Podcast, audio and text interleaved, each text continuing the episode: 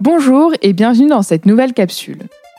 Avec les nouvelles règles définies par la CNIL, la collecte des consentements des internautes est devenue de plus en plus compliquée.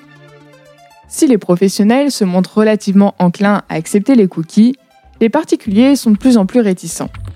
C'est pourtant une étape indispensable à la web analyse. En effet, sans consentement, la collecte d'informations de navigation est limitée et les possibilités d'optimisation se réduisent. Dans cette capsule, Étienne Villain, performance analyste du groupe Se Loger, nous explique comment il appréhende ce problème et sa méthodologie pour maximiser les taux d'acceptation sur les fameux bandeaux des colocataires ennuyeux mais avec lesquels il faut bien vivre. Bonne écoute Audio Days. À chaque fois que je vais voir mes parents et qu'ils me demandent innocemment comment ça va le boulot, je vois bien que ma réponse suscite beaucoup d'interrogations dans leur regard et qu'ils me font un hochement de tête poli, mais finalement sans vraiment euh, pouvoir comprendre euh, de quoi je leur parle. En effet, du haut de leurs 67 et 61 ans, le métier de web analyste est pour eux euh, plutôt un mystère. effectivement, moi je suis actuellement web analyste au sein du groupe Se Loger et parmi mes missions, il y a la mesure de performance de différents indicateurs digitaux, comme le nombre de leads envoyés aux agences immobilières, mais également les régions et les villes euh, les plus recherchées, ou encore l'analyse et l'optimisation des parcours de conversion euh, de nos différents sites. Alors là, à chaque fois, j'ai la même question de, la part de mon père. Mais comment vous faites pour savoir ça? Eh bien, en fait, euh, c'est assez simple. On le fait via des cookies. Et là, je vois en général les sourcils se froncer.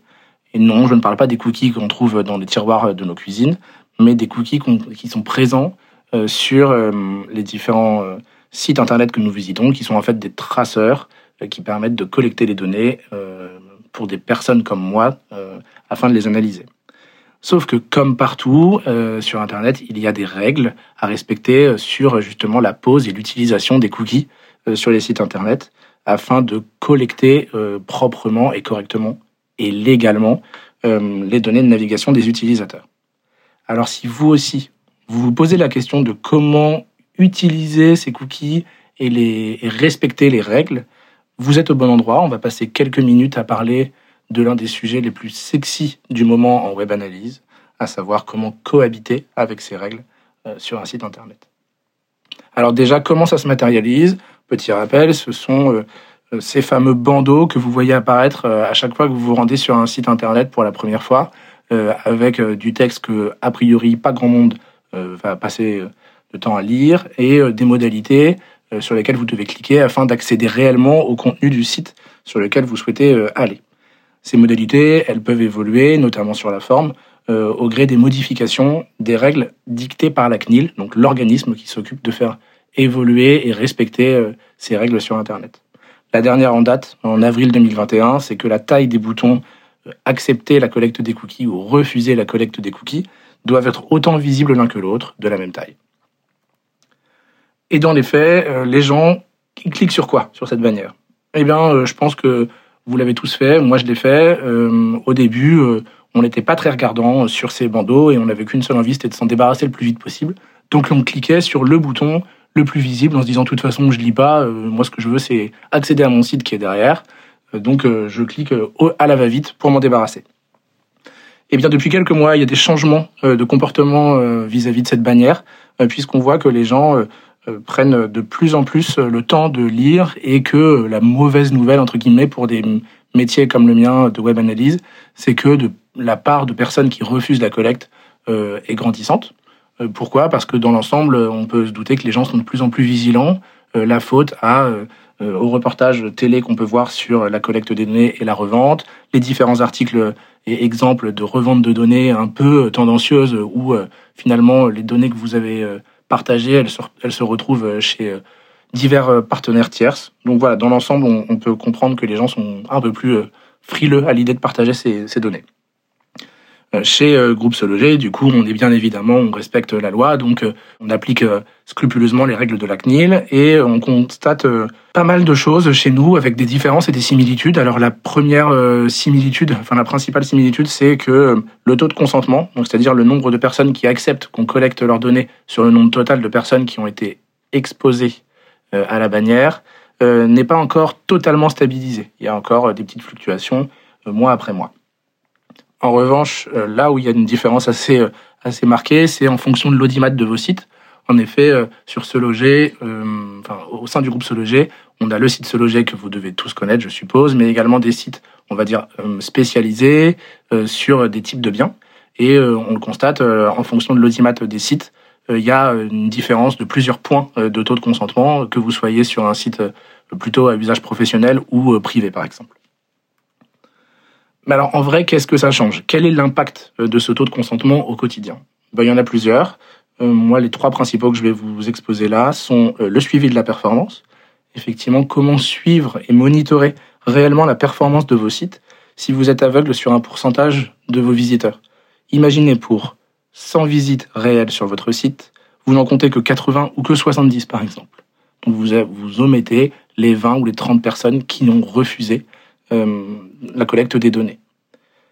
Dans l'optimisation des parcours de conversion, qui nous le savons est la clé sur Internet, eh comment euh, être pertinent dans euh, des évolutions produits, euh, de la mesure d'AB test ou des stratégies de test and learn, si encore une fois on est aveugle sur une partie des personnes qui se rendent sur nos sites. Ça va augmenter la durée des AB tests afin d'être significatif et puis peut-être changer la pertinence des résultats. Dernier exemple, parmi d'autres, parmi tant d'autres, l'impact sur les médias digitaux. comment mesurer la performance de vos investissements publicitaires? Vous mettez 1000, 10 000, 100 000 euros et encore une fois, vous ne comptez pas la totalité des personnes qui ont cliqué sur vos liens payants. Et du coup, derrière, bah, les, différents KPI euh, digitaux euh, en sont impactés. Alors, comment vivre euh, avec ce colocataire imposé sur les sites internet? Alors, chez GSL, la stratégie, c'est de tester l'affichage qui va maximiser le taux de consentement. Donc, avant la mise en place de la dernière règle de la CNIL, on a procédé à des A/B tests successifs pour tester notamment différents formats. Euh, par exemple, le bandeau qui est en bas, en bas de votre écran versus une popine qui a une place plutôt centrale. Euh, le gagnant était plutôt la popine qui avait des meilleurs taux de consentement. Et derrière, on a fait des A/B tests successifs pour essayer de trouver la meilleure formule entre le bouton en bas à gauche ou alors en bas à droite, avec un fond bleu ou un fond rouge ou un fond vert. Voilà, des changements UX classique, tout en restant dans un cadre quand même assez strict euh, de la part de la CNIL sur euh, bah, le texte, par exemple, ou euh, les normes visuelles. Enfin, pour terminer, la suite du coup chez GSL, donc ce que je vous disais, c'est pas encore totalement stabilisé de notre côté sur les taux de consentement. Donc l'idée, c'est de relancer une seconde phase d'AB test successif afin de, un, stabiliser ça, et puis regagner des points de consentement au fil du temps.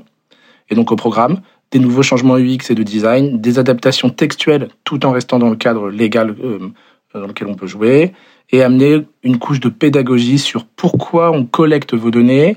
Euh, on n'est pas des méchants, on va pas les revendre euh, n'importe n'importe où, mais on va les utiliser pour optimiser vos futures navigations chez nous.